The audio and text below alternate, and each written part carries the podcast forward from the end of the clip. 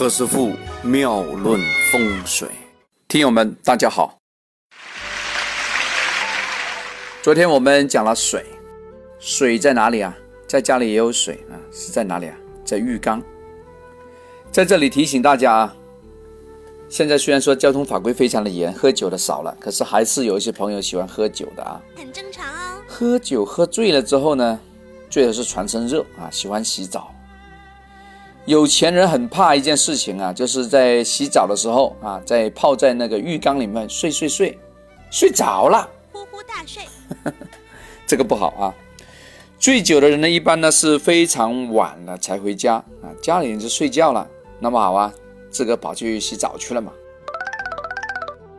大家也没有留意啊，在那个浴缸里面，这个醉意涌上来了啊，昏昏入睡，然后呢，睡睡睡呢，整个一躺下去。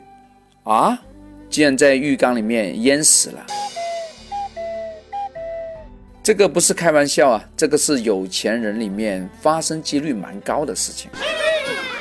因为在二零一六年这个丙申年呢，丙火出现啊，申金也出现，丙辛在天干容易合水，地支其实四申也容易合水，也就是说现在天上地下都出现了非常多水的五行啊。在这里，何师傅提醒大家，在水多的时候啊，其实容易发生一些现象啊，就是容易溜冰滑倒，汽车呢打不着火，酒店里面的钥匙呢可能失灵了，你家门口的钥匙突然捅不开门了。话说水管爆了，被水淹了，洗手间的那个马桶漏水了，搞不定了。哎，健康方面呢，可能皮肤病喽，啊，有湿疹喽。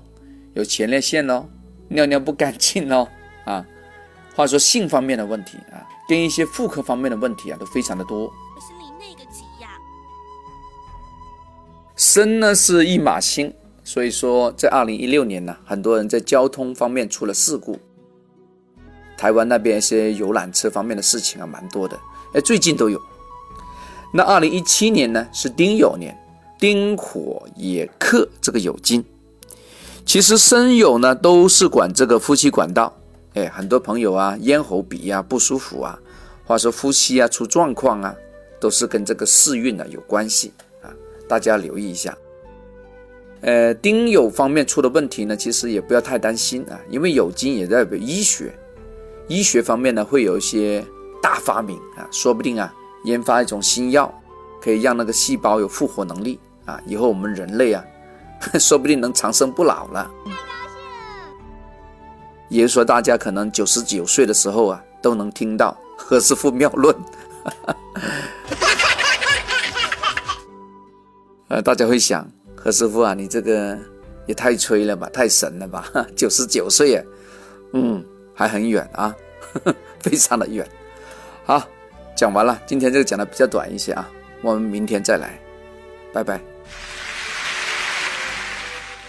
这里是何师傅妙论，每天晚上九点播音，请加一三八二三一零四一零五为微信好友。